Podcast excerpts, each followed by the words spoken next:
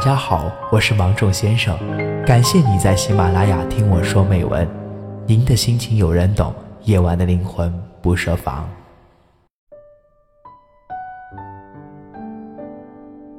有人曾说，有时候我们愿意原谅一个人，并不是我们真的愿意原谅他，而是我们不想失去他，不想失去他，唯有假装原谅他。在感情中，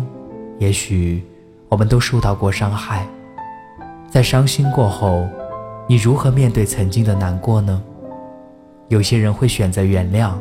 重新修复，好好生活；有些会选择离开，自己处理伤痛。在当前快餐爱情盛行、生活似乎处处充满诱惑的环境里，情感关系的忠贞度成为了我们非常在意的话题。在那些出现问题的情感关系里，受对方出轨困扰的女性似乎越来越多。而值得寻味的是，无论她们受到多大的痛苦，或是觉得自己受到了多深的伤害，最终选择原谅对方的，似乎是大多数。很多人会理解为因为爱，甚至哪怕那些选择原谅对方的人，大多自己都认为愿意原谅是出于真爱。出于对彼此感情的真实，这也许是其中一部分理由。而除此之外，我们可能还需要考虑，心灵受到的伤害，是我们需要面对的。与其说我们在给对方机会，不如说，其实也是在给自己机会，去重新证明自己，为自己的付出感到不值。在这样的环境下，大多数人。可能会出于现实的考虑，宁愿选择原谅对方，也不愿意承担可能面临的代价。习惯了对方畏惧生活的变动，生活模式的变动会让人感到不安和惶恐。在这样的情境下，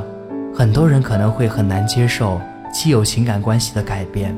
感到无力适应没有他的世界，从而选择原谅对方的出轨。如果说，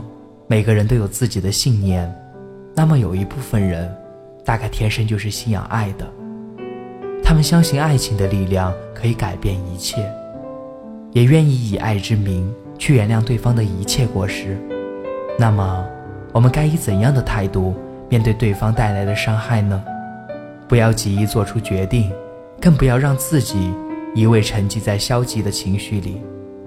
尽量先调整好自己的生活状态。充实自己的生活，冥想、练字、看书、逛街、听音乐、做有氧运动、清理家居环境，和贴心的朋友聊聊天，去做这些可以舒缓情绪的事情，尽量让自己感到生活可以如此丰富，我们谁都不会真的没有谁就过不下去了。如果你还觉得身边有他很重要，你更喜欢有它存在的生活，那么你再去做自己的选择，这样的原谅才可能是你由心的选择，也才更有利于你更加积极健康的心态去重新经营你们的情感关系。但是，无论是否选择原谅对方，你需要做的最重要的一点，永远都是好好爱自己。你要明白，对方的出轨并不是你的过错。你要努力，全然接纳和爱惜当下这个哪怕不完美的你，因为如果连你自己都不足够珍惜自己，又如何期盼别人用心来爱你呢？